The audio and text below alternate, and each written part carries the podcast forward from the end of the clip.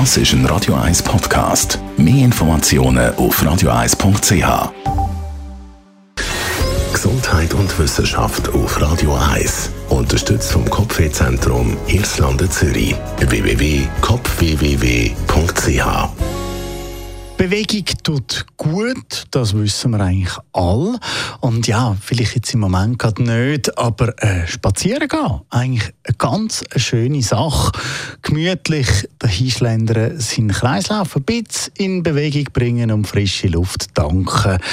Gemäss einer Umfrage von der Deutschen Techniker Krankenkasse sei spazieren gehen, jetzt vor allem während der Corona-Krise, für viele eine neue Beschäftigung geworden.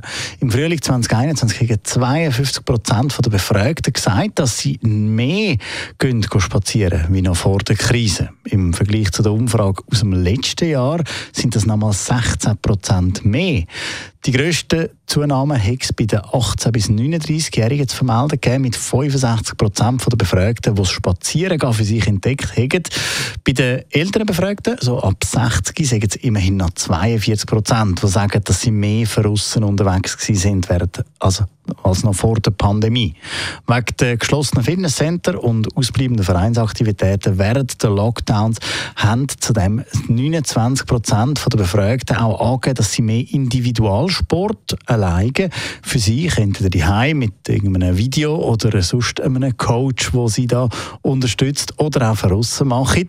Für diese Umfrage hat TK im Mai 2020 und im März 2021 jeweils 1000 Menschen vom Meinungsforschungsinstitut Forsa telefonisch zu eben ihrem Bewegungsablauf befragen lassen.